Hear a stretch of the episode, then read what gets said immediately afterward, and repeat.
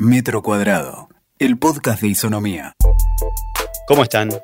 ¿Qué dicen? Este es otro episodio, otro encuentro del podcast de Isonomía, el primer metro cuadrado.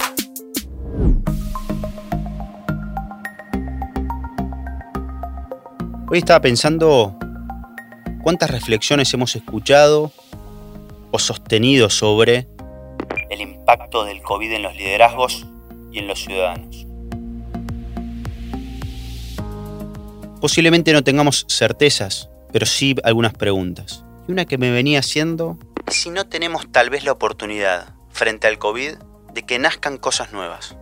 De que nazcan ciudadanos nuevos, pero también líderes nuevos. Nuevos o viejos con nuevas maneras de mirar, ciudadanos con nuevas maneras de pedir, o líderes con nuevas maneras de ofrecer. Desde hace mucho tiempo, posiblemente ya existe un consenso acerca de la noción, la idea o la sensación que reza del impacto y el peso de las emociones sobre la razón a la hora de cómo nos sentimos, de cómo nos manifestamos y también entonces después cómo elegimos. Las emociones entonces hacen mucho más que las razones a los ciudadanos. Y en términos de emociones, hoy en general vivimos con miedo. Más bien vivimos con miedos. Le tenemos miedo a un virus, le tenemos miedo a una cuarentena eterna, tenemos miedo que la cuarentena termine mañana, tenemos miedo a lo que deje la cuarentena.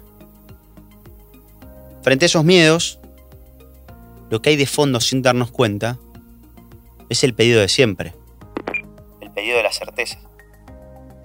Es de fondo lo que siempre le vemos a los líderes. A veces no nos damos cuenta o a veces no lo decimos de esa manera, pero definitivamente sin saberlo estamos pidiendo certezas. Certezas para pararlas frente al espejo de las emociones cercanas a los miedos.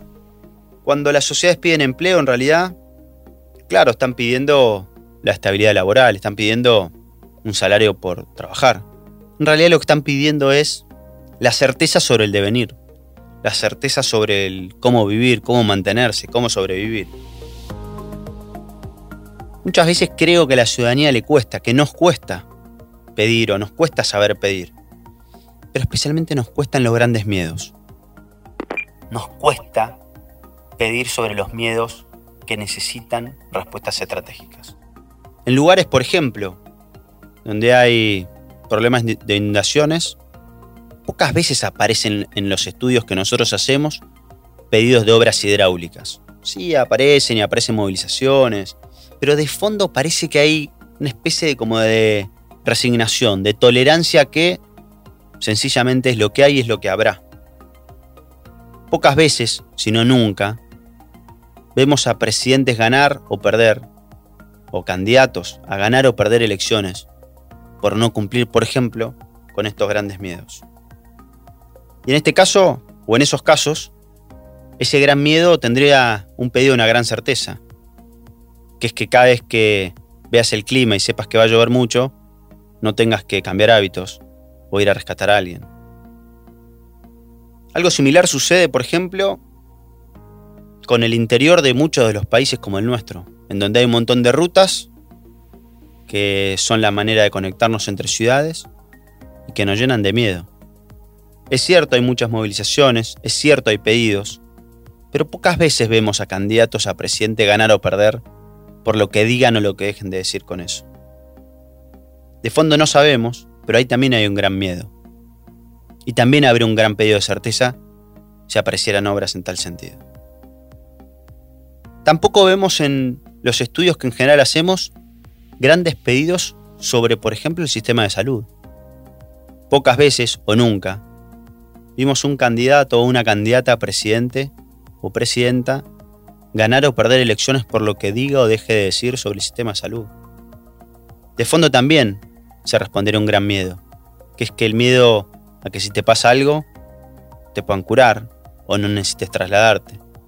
Lo que quiero decir es que ante los grandes miedos, la ciudadanía nos agranda. En general, más bien lo contrario.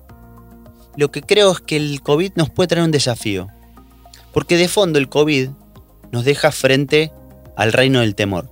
de los grandes miedos. ¿Y si entonces es un desafío para la ciudadanía? ¿Y si como ciudadanos nos paramos frente a esos grandes miedos después de haber pasado esta gran pandemia que nos llenó en serio de grandes miedos? Pero más aún, ¿y si no pasa eso? O aún si pasa eso, ¿y si son los líderes los que entienden que hay una agenda que ofertar que tiene que ver con los grandes miedos? ¿Y que la venta de esos grandes miedos tenga que ver con grandes certezas?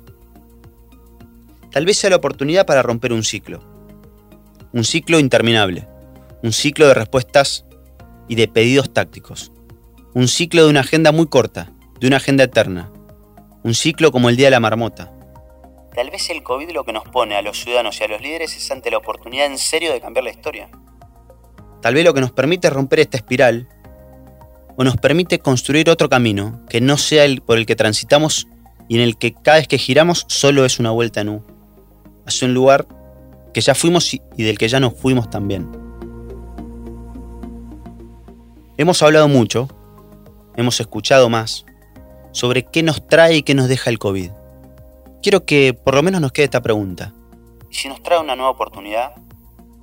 De ser ciudadanos distintos, de tener líderes distintos, de buscar en serio de una vez y para siempre romper un ciclo, atacar nuestros grandes miedos, traernos grandes certezas y entrar tal vez en una nueva manera de sentir.